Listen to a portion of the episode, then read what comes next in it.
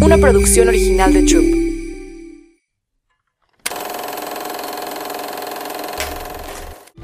Hola, yo soy Carla Cardona y esto es Querida Valeria. Querida Valeria, de nuestros padres recibimos cosas hermosas y también otras que no lo son tanto. Ojalá solo te estuviéramos heredando lo mejor de nuestras familias, pero sé que habrá cosas que no sean del todo favorables para ti.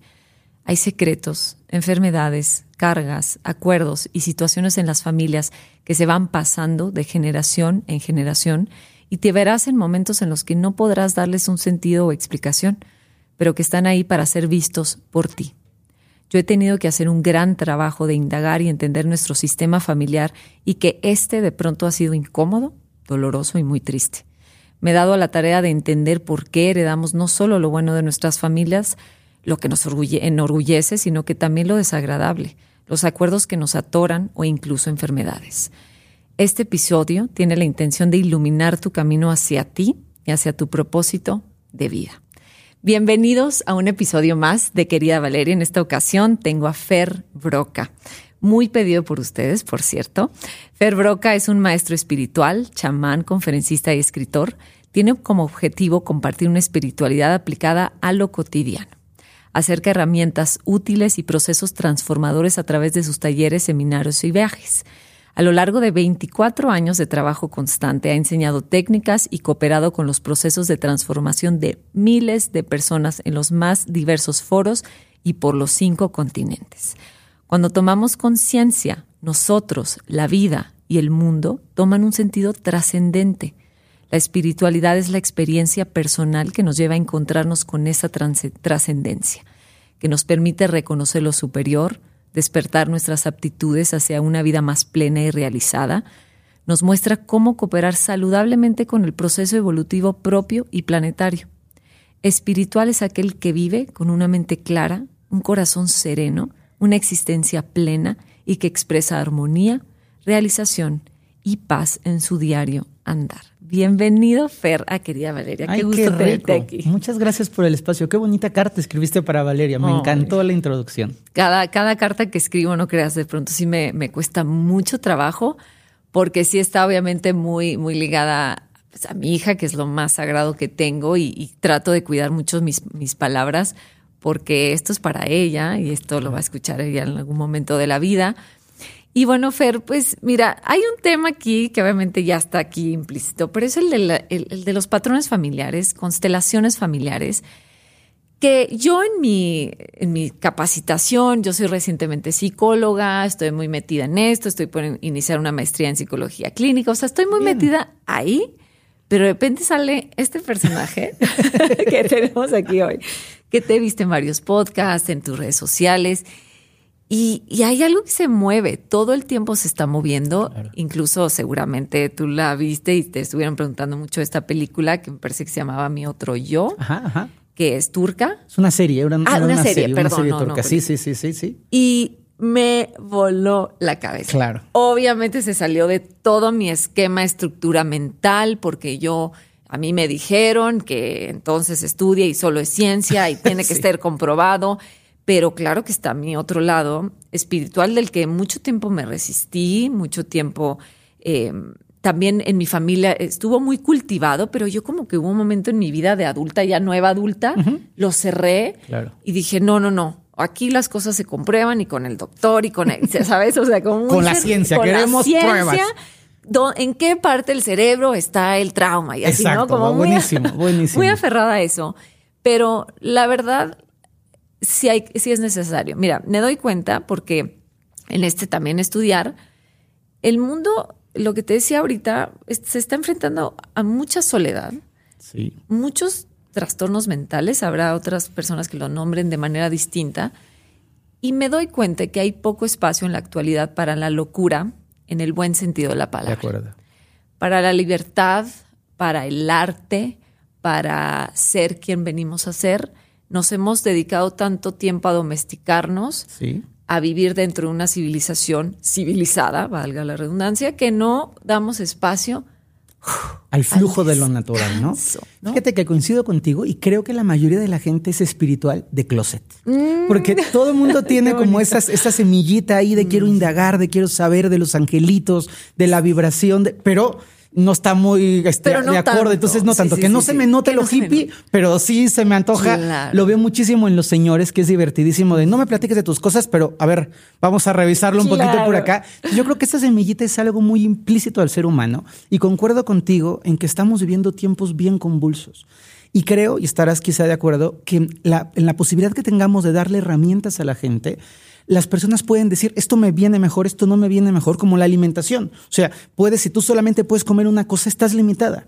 Pero si tienes una variedad y puedes comer de aquí y de acá y combinar y entender que cada cuerpo es distinto, lo mismo ocurre con las experiencias emocionales. Hay gentes para quien el psicoanálisis es la maravilla y le funciona y muy bien. Y hay gente que dice, a mí me hace falta algo distinto y necesito algo más conductista o algo más gestalista. Y hay gente que dice, esto a mí no me resuena y yo quiero mi doctor de diván. Y entonces aquí que, saque el y que me pregunte por mi historia. Y lo bonito es que las personas puedan tener este abanico de posibilidades. Y yo siempre lo creo, que tomen lo mejor. Lo que les nutre y lo que les haga bien, eso es. Y hoy, si me permites hablar de las constelaciones, me gustaría mucho hacer consciente a las personas que del mismo modo que heredamos un color de piel, del mismo modo que heredamos una constitución física, que heredamos unos patrones em, em, em, de, de, salud, hay gente que tiene una propensión a la diabetes familiar, hay gente que tiene algunos genes que pueden tener un poquito más de rasgos autistas, o sea, se va constatando esto, del mismo modo que heredamos lo físico, heredamos lo interno. Y si te das cuenta, heredamos gustos, preferencias, cultura y también, para nuestro bien o para nuestro mal, heredamos creencias, miedos, hay un montón de gente que tiene miedos aprendidos. A mi mamá le fue muy mal en la pareja y entonces yo aprendí que la pareja no es buena, ¿no? A mi papá le iba muy bien económicamente y tuvo una sociedad y quebró y entonces yo me quedé con el nunca te asocies porque te pueden defraudar y puedes quebrar. Entonces hay un montón de cosas que vamos heredando a nivel emocional, a nivel mental y también a nivel energético. Y las constelaciones familiares, que son una herramienta que empezó siendo mucho más psicológica, con un hombre muy eh, eh, apasionante, muy divertido, con quien pude aprender directamente, que se llamaba Bert Hellinger. Y es el creador. Es el creador de las constelaciones. aprendiste de él? Yo aprendí de él de una forma preciosa. Vino a México. En sus últimos años formó, éramos un grupo muy grande de gente de muchas partes de América. Pero lo bonito es que él mismo fue, al paso del tiempo, se, se tomó este proceso 30 años de que iniciaron las constelaciones como algo más psicológico, él fue dándose cuenta que había un componente más allá de solo lo psicológico y se fue abriendo a unas constelaciones más energéticas y más espirituales.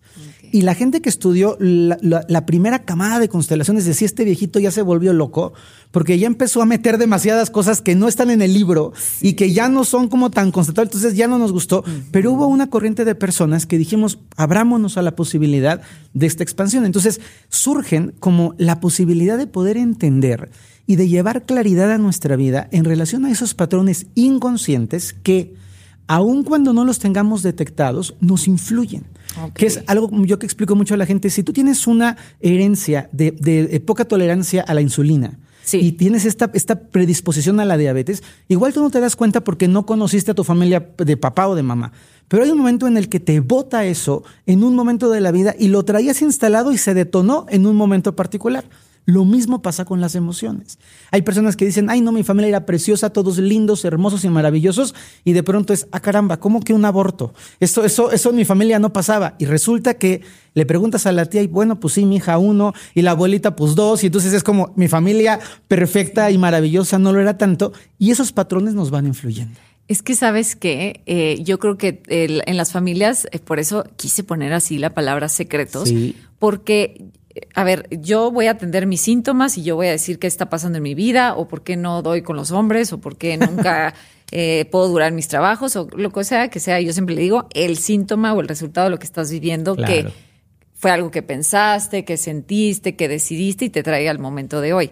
Pero como que creo que en las familias no se están hablando las cosas. ¿No? Eh, guardamos secretos, hay infidelidades en secreto, abortos eh, tanto involuntarios como voluntarios.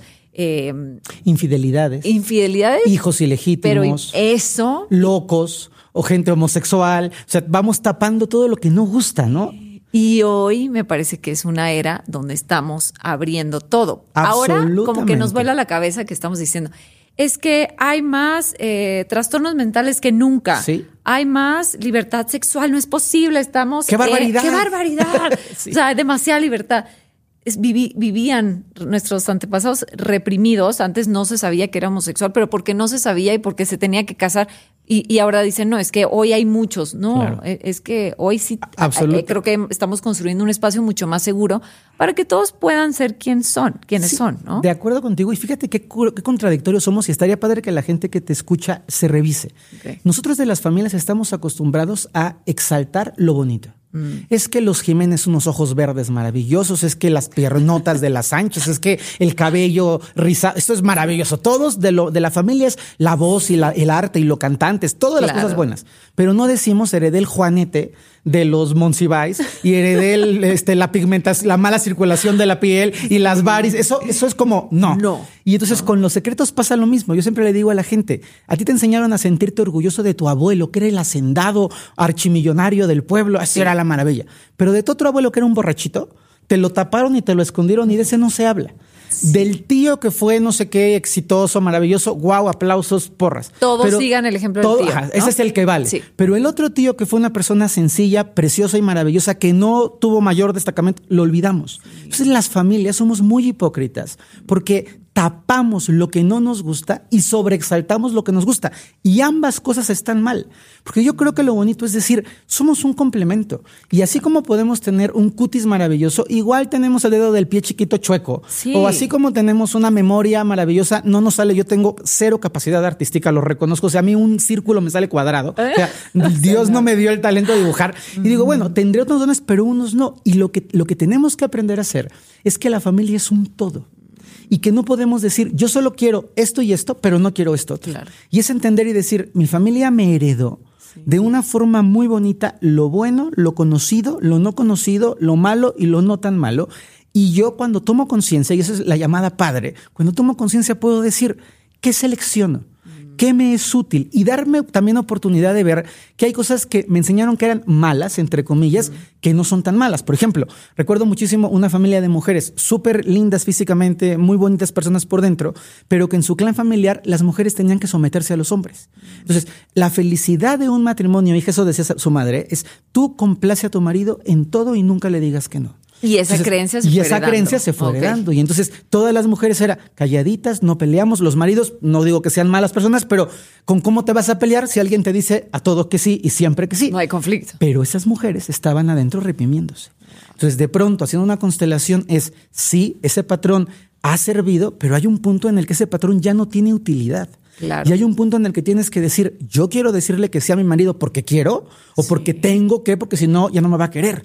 Claro. La primera mujer que se reveló en esa familia fue todo un caos, porque claro, es que tu marido se enoja contigo porque le dices que no, pero si no le digo que no, sigo enseñándole a mis hijas y a mis nietas y a mis bisnietas que se callen y que digan todo que sí. Entonces, esa primera mujer la conocemos habitualmente como la oveja negra que es la persona que, ¿cómo? Estás haciendo algo desconocido para el sistema. Pero esa acción, comillas, comillas, comillas, mala, da libertad para que las nuevas generaciones digan, oigan, no. Puedo tener un marido lindo y puedo decirle que sí cuando quiero decirle que sí, y puedo decirle que no cuando quiero decirle que no, y tengo que validar lo que siento y no solamente agachar las orejas. Y esto abre los sistemas. Qué difícil ser la oveja negra. Ah, sí. Porque es, es el equivalente al rechazo de la tribu al que te Así es. sacan y antes biológicamente significaba muerte. Así es, Te totalmente. salías de la manada. Sí, sí, te, salías del clan y te comía el tigre. Exacto, ya no tenías este, esto que te protegía, esta con- que te daba contención para protegerte y evitar los peligros, ¿no? Eh, quiero que primero, porque ya lo, estabas- ya lo has estado mencionando, pero que nos digas qué es exactamente un patrón familiar, dónde Bien. nace, cómo se desenvuelve y cómo lo veo yo hoy. Perfecto. Un patrón familiar es como una regla no escrita, como si hubiera una constitución, un acta constitutiva de las familias, en donde se pone la familia Muradaz siempre, siempre, siempre trabaja y es honesta. Y ese patrón no es algo que se dice, pero es algo que literalmente se mama. Tú lo aprendes a ver en tu casa, ¿no? Que se sabe. Que se sabe y que está presente todo el tiempo en la familia. Hay patrones que son estas normas muy positivas y hay normas que son muy negativas, como por ejemplo, en esta familia siempre se bebe. Entonces, en esta familia, festejo es igual a tequila, brandy y whisky en la mesa, si no, no hay fiesta. Y entonces, esa familia no puede concebir reunirse sin el alcohol en el centro. Hay familias que el patrón puede ser, nosotros decimos la verdad, pero vamos a revisar cómo esos patrones, cuando son llevados al extremo, pueden generar conflictos, mm. aun cuando parezcan positivos. Entonces, primero es como algo que se escribe. Luego, ese patrón que se escribe, te crían bajo las normativas de ese patrón y se vuelve tan inherente a ti que no lo cuestionas. Se vuelve algo tan de la vida que cuando somos niños pensamos que así funciona el mundo. No pensamos que así funciona nuestra familia, sino que así es la realidad total. Por eso cuando de pronto nos casamos o tenemos una pareja y es como en tu casa el 24 no cenan romeritos, o sea, solo, pues no, pero ¿qué es eso? ¿Qué familia tan rara tienes, no? Porque es un mundo distinto al mundo en el que creciste. Entonces, primero es esa normativa. Luego esa normativa se va aplicando y se va volviendo como un factor de pertenencia al clan. Mm. Si tú no cumples con la normativa, no eres parte del clan. Entonces, si tú provienes de una familia muy católica y entonces lo católico es lo único y el padre hay que ir con el padre, va con el padre, y de pronto sales con quiero hacer yoga, es perdón, o sea, eso es, eso me suena a cosa del diablo. ya no te vamos a aceptar en la reunión familiar, ¿no? Entonces empieza a cobrar unos dividendos. Y las personas, como bien lo apuntas tú, desde una parte muy, muy esencial necesitamos pertenecer. Entonces, hay una frase durísima que Bert Hellinger decía y es, cuando somos niños somos muy inocentes. Y un niño hace, ojo, todo para pertenecer. Entonces, si un niño, un chiquito, le dice a su papá, para que pertenezcas, tienes que ser jugador de fútbol americano. Así el niño no quiera jugar americano, sea el más sensible del mundo y le den miedo los trancazos, con tal de que su papá le aplauda, se va a poner a jugar fútbol americano, aunque se destroce interiormente. Porque es mi papá ama el americano, mi familia ama el americano, todos juegan americano, yo tengo que jugar americano, aún en contra de mí. Entonces, se van aprendiendo y vamos pagando precios. Y esos precios, créanme, que a veces se vuelven precios de muerte. Porque hay gente que sigue la lealtad a pesar de su propia vida. Mm. En el pasado, la homosexualidad, como, como, como es muy sabido, estaba oculto y estaba mm. súper. Todavía hay familias que tristemente siguen en ese patrón, pero ya la mayoría nos vamos abriendo mucho. Pero en el pasado era: yo prefiero un hijo muerto que un hijo gay, o, eh, con palabras. De verdad. ¿eh? Peores, O sea, sí era así. Y entonces, tienes dos opciones: o te vas a vivir a Francia y no te volvemos a ver nunca, te excluimos del clan y ya no vengas y ya te desapareciste, o escóndete no quiero ver a tus amiguitos y te casas y finges que estás casado y que creas una familia, aunque seas profundamente infeliz y tu esposa sea profundamente infeliz, con tal de que no rompas el patrón familiar. Entonces pueden ser asfixiantes. Y en el último punto de esta parte de los patrones familiares, nosotros cuando tomamos conciencia y somos ovejas negras, tú eres una preciosa oveja negra en tu entorno y la mayoría de la gente que te está escuchando es una oveja negra porque somos las personas que buscamos salir de los moldes, ¿no? Entonces, la oveja negra es la primera persona que cuestiona el patrón. Y yo creo que aquí hay un punto medular, porque no se trata de pelear con lo que nos enseñaron, para nada. Hay mil cosas buenas en tu familia que están preciosas y mil cosas bonitas del catolicismo para quien lo sigue y un montón de cosas lindas de tener, celebrar con alcohol si lo sabes llevar bien. No hay nada malo. El punto es que lo puedas cuestionar y que te puedas preguntar, ¿esto me es útil a mí ahora? ¿O ya no me es útil? Porque probablemente en un periodo de tu vida maravilloso fue muy útil el quedarte callada o fue muy útil el ser súper violento. Hay gente que el patrón familiar es, nadie se mete con los Hernández porque les partimos la cara y, y todos salen. Y todos salen. Ah, pues es que ellos eran, vienen de una familia de sacaborrachos o eran abogados o se dedicaban a cosas que necesitaban la violencia, pero resulta que el Jaimito Hernández sexto es bailarín del ballet folclórico de Amalia Hernández y no le gusta la violencia y no tiene por qué agarrarse a trompadas. Y eso es la posibilidad que nos brinda revisar los patrones. Y yo creo que parte de una profunda, mm, no sé si decirla, infelicidad. O, yo creo que esa, esa oveja negra es la que ya se cansó, ¿no? Sí. La única que tiene la capacidad de observar a su alrededor y decir, bueno, aquí que nadie va a decir nada. Así es. Así es. Bueno, ¿y qué pasa si hoy no quiero tomarme un tequila? O sea, a ver, les estoy ofendiendo de alguna manera, y, pero para la familia es... Es ofensivo. Ofensivo. Por supuesto. Es personal. Absolutamente. Es del apellido Hernández, la, la. Sí, o sea, ¿qué estás haciendo, no? Sí. Y yo creo que ahí, eh, bueno, yo siempre pienso como, pues no sé si soy la oveja negra. Yo creo que sí soy la oveja Yo estoy seguro que sí. ¿Tú crees que sí? En algunas áreas, ¿no? Es que Sí, ser, oveja negra no es malo, pero eres No. la distinta, la que te atreviste Sí. a hacer cosas que no, Claro. a darle por acá. Eso es una oveja negra. Sí, sí, sí, sí, porque por ejemplo también en mi familia pues nos gusta mucho eh, la privacidad y estar y, y yo Instagram y así. Claro, claro. Súper expuesta y vamos a hablar de los temas y vamos a estar frente a una cámara hablando de las cosas, pero por ejemplo, quiero que, que nos pongas este ejemplo de cuando ya detectamos este patrón, digamos, vamos a poner ese ejemplo del, de, de una familia que no concibe no alcohol, que todo el tiempo es fiesta, son esta familia muégano, que a todos lados juntos, Claro. es que así funciona el clan.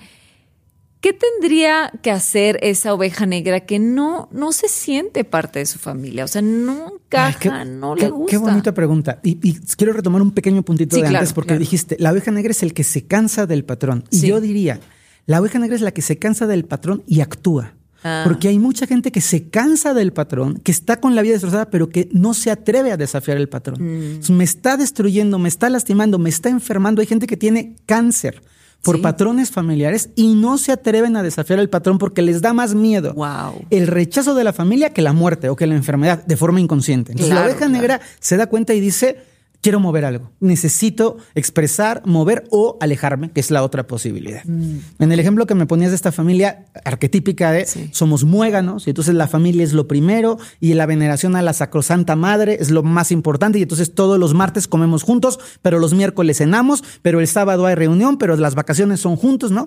Y de pronto entra una nuera o un yerno a esta familia y dice, pues no. Uf, es un diablo, es lo malo, es la peor, esa mujer te está consumiendo, ese hombre es malísimo.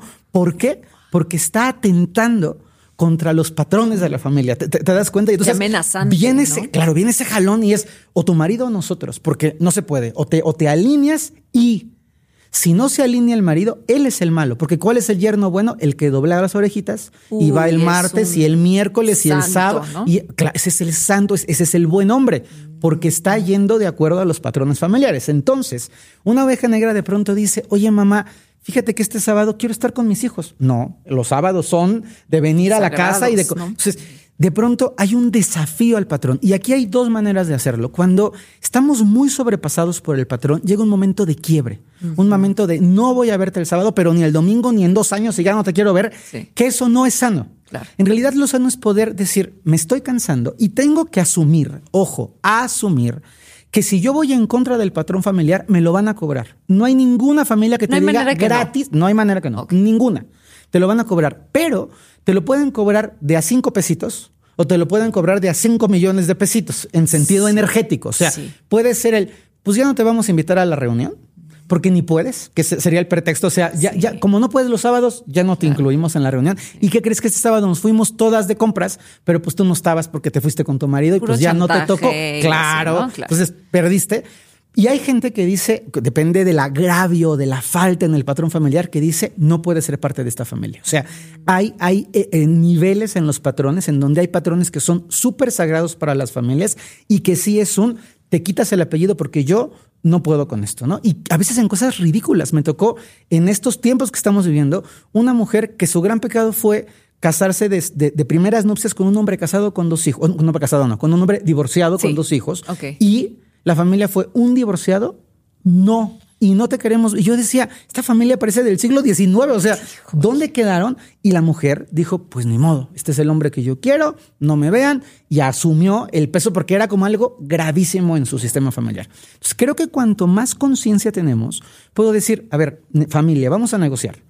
Yo necesito poner este límite o necesito retirarme de esto o necesito dejar de sentir la carga de tener que y me puedo mover. Y hay cosas, Carla, súper graciosas, porque de pronto es, si la familia es una familia de gorditos comedores así, que les encanta la grasita y el pozole, y de pronto tú te vuelves ayurveda o, o- o te vuelves vegana, es como, ¿pero qué te pasa? O sea, aquí comes pozole y es, Sí. quiero comer una espinaca. Ah, no. La o sea, entonces es hasta en cosas Wow. sanas Puedes ir en contra del sistema familiar, hasta en cosas positivas y luminosas. Es, durísimo, pero a veces, no sé si alguien que, te está escuchando lo, lo, ha sentido, lo has, vivido tú, pero a veces el que te vaya bien te expulsa del clan. Es decir, como todos están amolados, si a ti te va bien, eres un arrogante, eres una sangrona, es que eres insoportable. ¿Qué te sientes? ¿Qué te sientes? Nada. Pero es que tiene, ¿por qué tienes dinero? Pues porque trabajo, o sea, ¿por, ¿Y qué porque me cansé de esta forma. O sea, es el único que tuvo la capacidad de ver, oye, todos en la miseria, ya estuvo bueno. Exacto, pero eso sería en contra. Claro. Porque esta familia es pobre, pero unida. ¿Sabes? Entonces vienen estas distorsiones. creencias, Y es bien fuerte poderlo hacer. Entonces yo creo que lo importante es ser conscientes, revisar. O sea, yo creo que algo útil es revisar los patrones y decir, a ver, ¿por qué sigo esta creencia de forma ciega? ¿Por qué le estoy volviendo a repetir a mi hijo lo que me chocó que mi papá me hiciera a mí y a mi hermano? O sea, yo mamá estoy diciéndole a mi hijo, tú no importa, vete de fin de semana, tú niña no. Mm. Como me lo hicieron a mí, que me pareció pésimo y es no, los dos se van de fin de semana o ninguno se va de fin de semana o se va la niña de fin de semana. Revisar. No es que tienes que pelearte con todo. Y se vuelve bien bonito el decir, ¿sabes qué? Mi familia tiene estas cosas que son preciosas y esto lo quiero conservar y esta le quiero dar su edición. Y entonces voy a rasurar este patrón porque está bien disfrutar la vida, pero no solo disfrutar la vida. Y considerar que cuando yo me caso, vienen a, colación otra serie de patrones.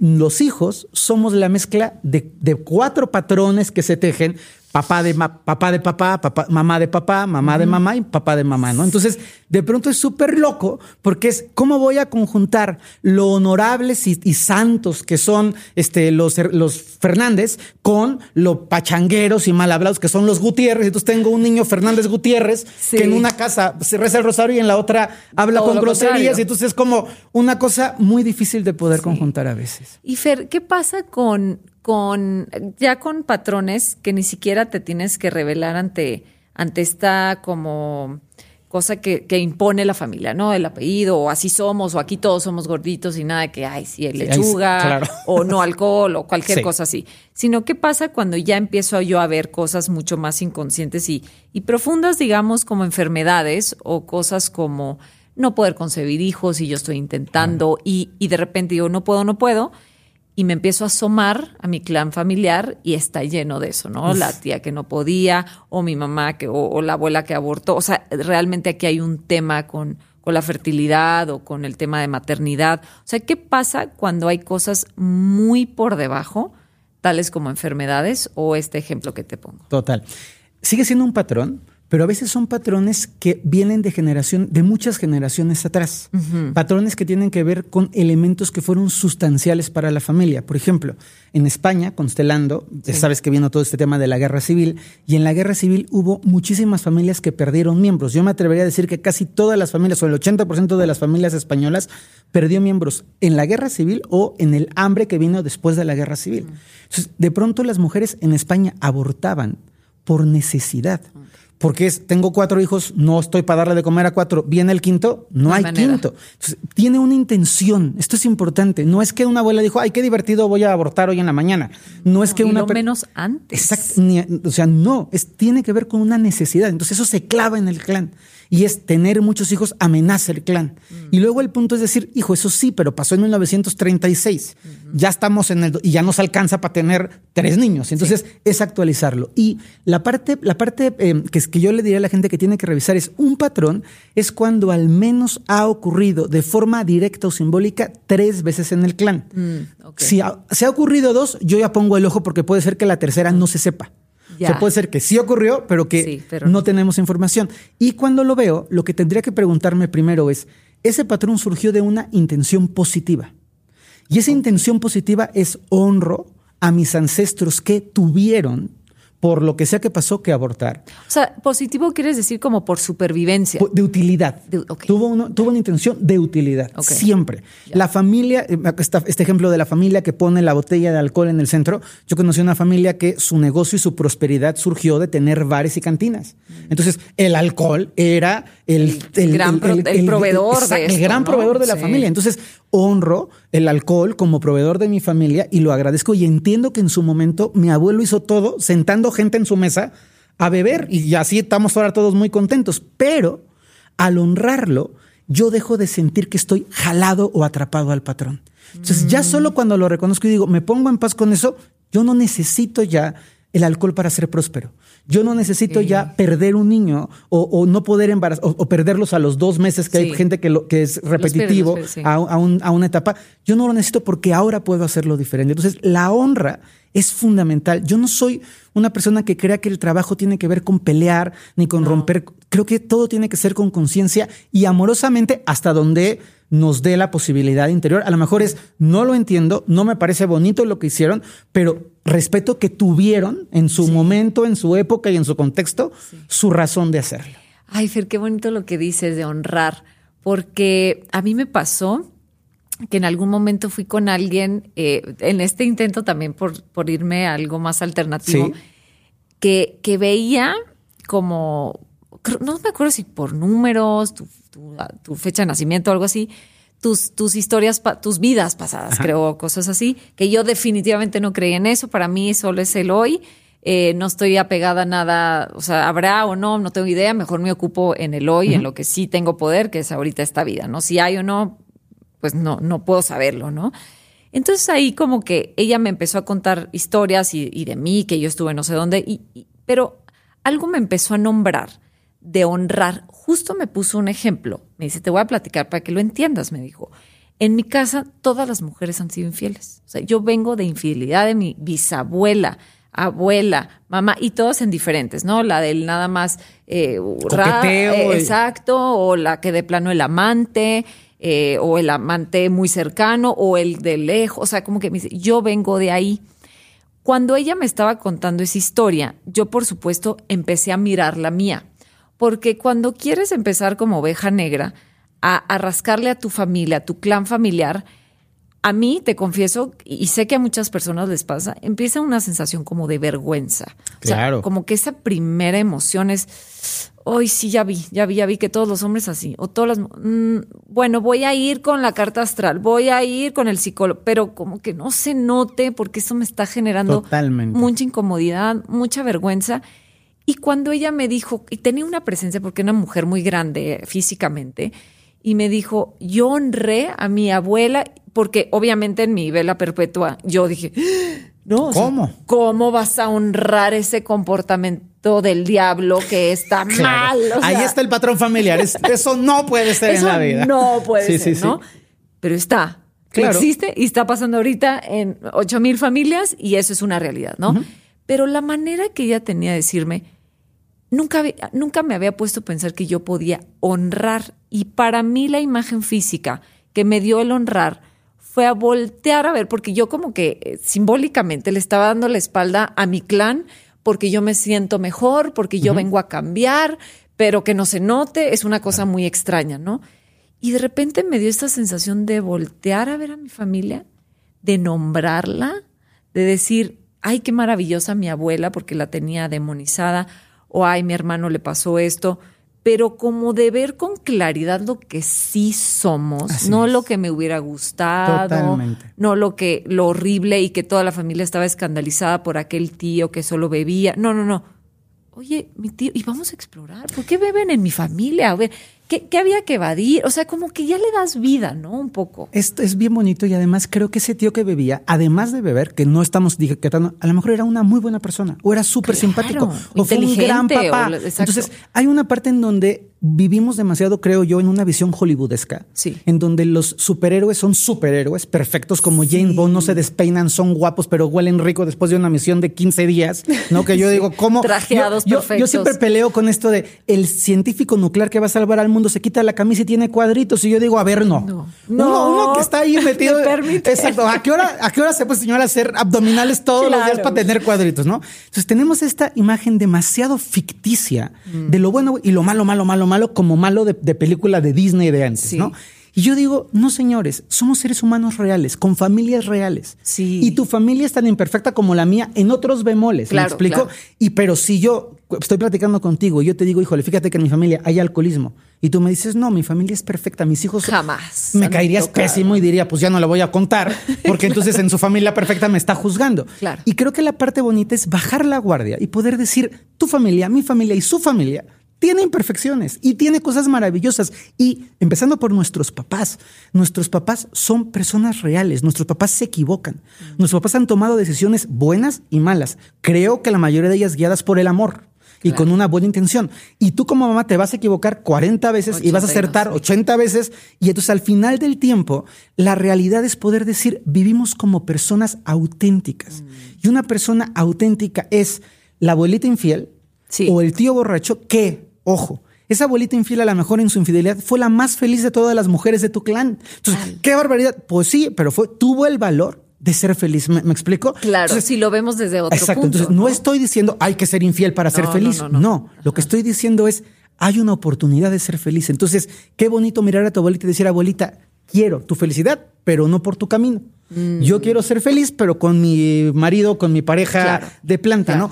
Tío, yo quiero ser tan simpático como tú, pero sin el tequila. Entonces, es, es esta parte de decir, quiero lo bueno, honrando que no hay algo partido en ninguna historia familiar. Yo creo que el honrar es quitar el juicio. Sí. Porque el juicio solo mantiene encerradito algo, me mantiene encerradito a, mí, y entonces no hay evolución, no hay conciencia, no hay crecimiento y solo solamente estoy viendo la apariencia, porque a mí lo, bonito del ejercicio de honrar fue como humanizar a las personas y, y, nunca lo he visto yo, esto fue hace como tres o cuatro años, como cuatro años, como que estamos realmente todos sobreviviendo. A ver, todos estamos haciendo lo que sabemos hacer, siguiendo lo que la familia nos heredó. Pues si tuviste que la abuela en, en aquellos contextos, contextos tan reprimidos hizo eso, pero si todo, todas nos quedamos con esta idea de, de espanto, de esto no se hace, esto no se habla, nos perdemos de la lección que nos viene a traer la experiencia, cual sea que sea, porque hay muchas distintas. Y quiero que me platiques, porque porque he visto familias también que, que están como muy envueltas en cosas como que hoy, que hoy veo que surgen mucho, mucho autismo en los niños, mucha hiperactividad, mucha cosa mental. Y que hay familias que están llenas de esto. Y, ahorita me, me, viene a la mente que no tenía, según yo, ningún trastorno mental y así, pero me viene a la mente esta película maravillosa de Disney que era Encanto. Y estaba Bruno, que nadie podía hablar de Bruno. entonces, era un misterio porque era el loquito o era un qué era un borracho obviamente no ya después vimos. sí sí sí. Pero eh, como en estas familias donde solo hay trastornos mentales hay eh, y graves no hay esquizofrenias hay eh, bipolaridades hay cosas como muy de la mente y eso me, me, me, escriben mucho en Instagram para decirme es que en mi familia no salimos de todos los trastornos mentales y adicciones y ¿Qué pasa con esas familias? Primero te voy, a contestar simpáticamente. Todas las familias tenemos trastornos mentales. Ok, muy bien. Unos se ven y otros, no, se ven. Unos son socialmente más adecuados, porque esa es la... O sea, a mí me dicen, es que tengo un familiar con trastorno mental. No, tienes 15 familiares. O sea, el neurótico, el obsesivo, el control. O sea, hay muchos bemoles. El autismo, que es, que es un trastorno que me parece un trastorno durísimo, tiene mucho que ver con genialidad y con personas en la familia que vivieron en otra realidad, mm. pero que no se les permitió vivir.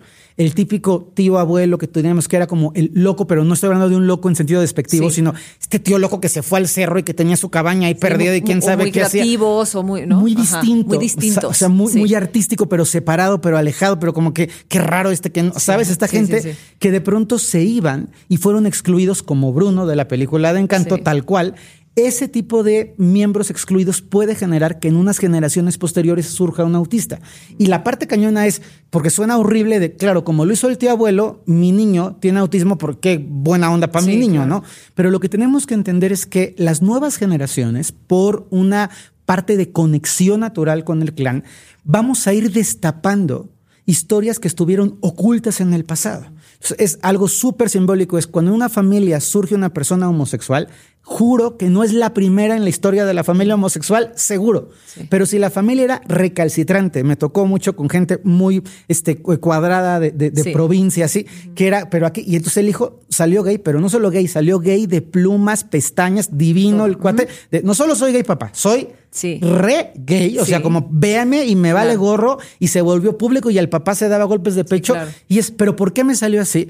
Por todos los que en el pasado no lo pudieron mm. mostrar y ahora le está diciendo, va por, mí y por todos los que estaban detrás. Y aquí entonces hay algo muy fuerte. Y cuidado, papás y mamás. Cuando tú tratas de retener un patrón de tu hijo, cuando tú lo, lo jalas, se vuelve el efecto liga. Entonces, entre menos te dejo ser sensible, entre menos te dejo expresar, estoy generando una tensión. Y cuando esa tensión se suelte, va a salir disparada al otro lado. Por eso es tan importante este manejo de emociones. Estos son ejemplos de las enfermedades mentales que, querías como que más o menos que te diera, ¿no? en el patrón. Y es importante el buscar la honra y el darnos cuenta, no sé cuál es tu, perspectiva, pero que detrás de las enfermedades mentales hay aprendizajes para la persona y para el entorno de la persona. Entonces, creo que a veces vivimos como en esta parte de ya bórrale la enfermedad mental con una gomita y ya mañana la quiero bien. Y es, oye, esa enfermedad mental, que no es que esté bonita en apariencia, puede tener un regalo.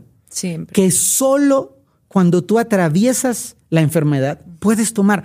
Y yo sí conozco gente con, trastornos mentales maravillosas que te dicen, en mi proceso de recuperación de mi enfermedad mental me convertí en una mejor persona de lo que era antes de vivir la depresión, porque una vez que atravesé la depresión descubrí tal y tal, entonces es bonito darles un sentido más rico. Totalmente, y además yo siempre creo que, que una persona que tiene, o un niño, sobre todo si lo vemos en la infancia, es como eh, el, el el síntoma de la familia. Sí, ¿no? o sea, y no sé si oveja negra o no, pero como que el que habla sobre todo lo que está padeciendo la familia y es, es como para que volteemos a ver algo que está sucediendo. Habrá cosas que tengan cura o, no, habrá cosas que se controlen o no, pero me, a mí me gusta mucho porque últimamente he estado eh, como integrando a mi vida esto de la información, ¿no?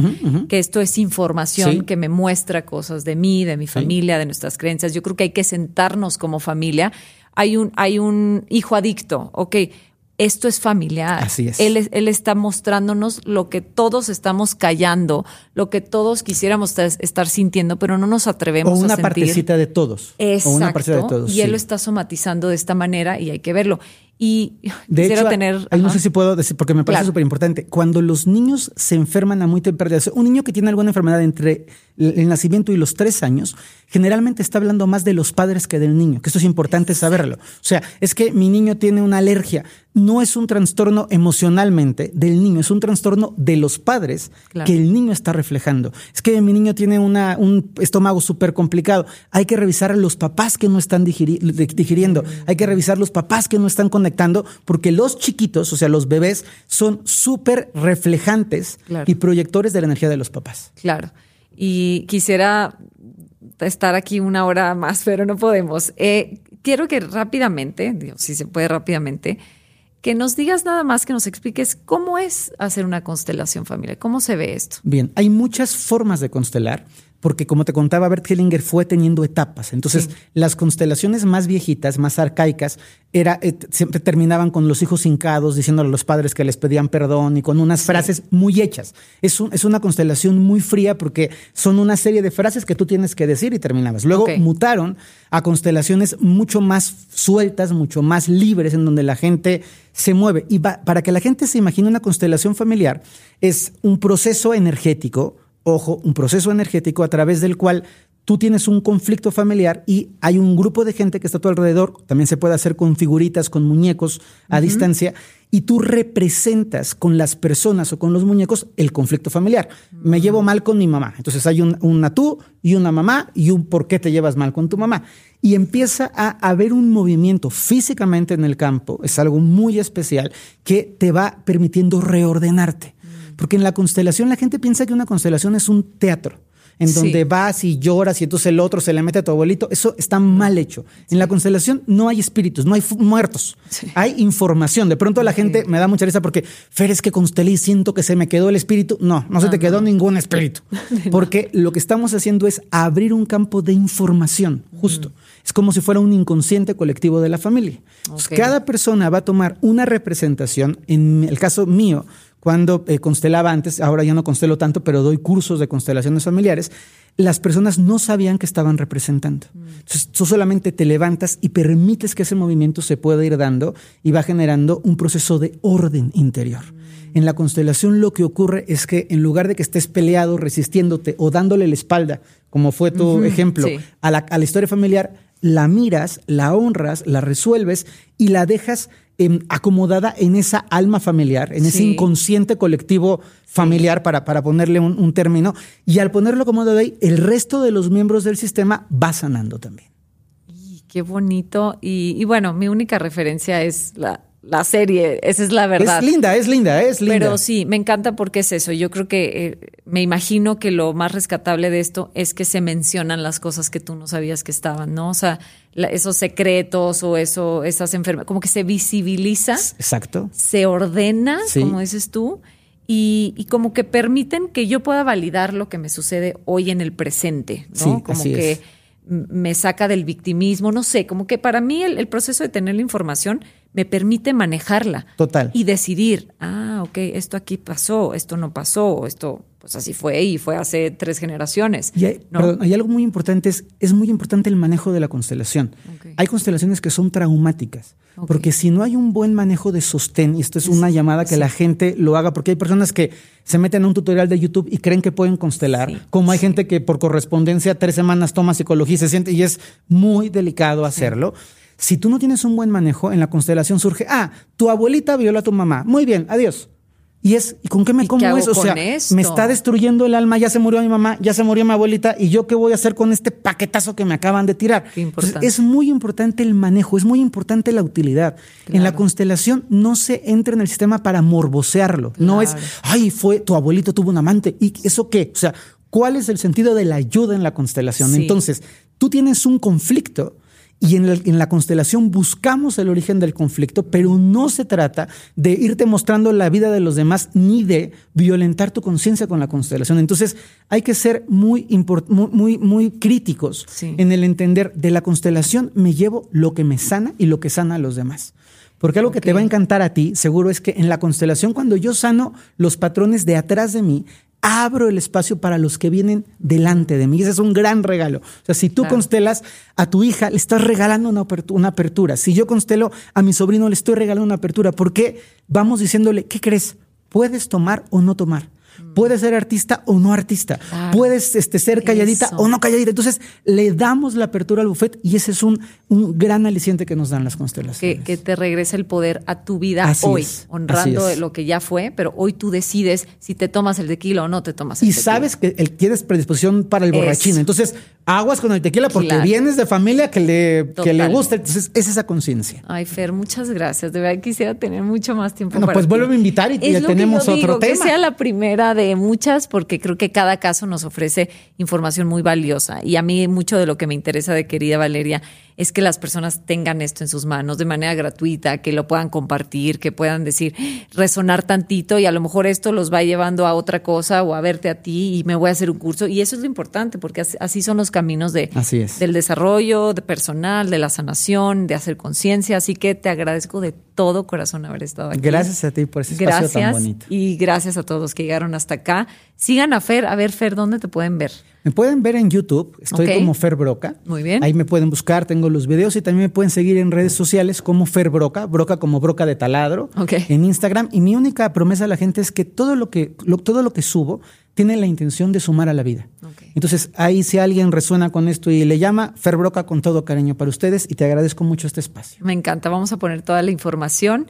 Sean muy responsables, esto que, que habla al final Fer de de ir con personas calificadas para esto, no porque tomaste un curso de psicología de constelaciones ya están capacitados, son temas delicados, así al igual que ir con un psicólogo, un terapeuta, es importante ver que la persona sepa, que la persona esté preparada, no se juega con almas humanas, no se juega con las personas porque nos abren eh, partes de nosotros que muchas veces no sabemos qué hacer con eso, partes muy dolorosas, partes traumáticas, y que es importante estar acompañado de, de un guía calificado para lo que están abriendo o haciendo. Así que, bueno, pues gracias, síganos en todas las redes sociales, compartan si esto les sirvió y nos vemos en el próximo episodio. Querida Valeria.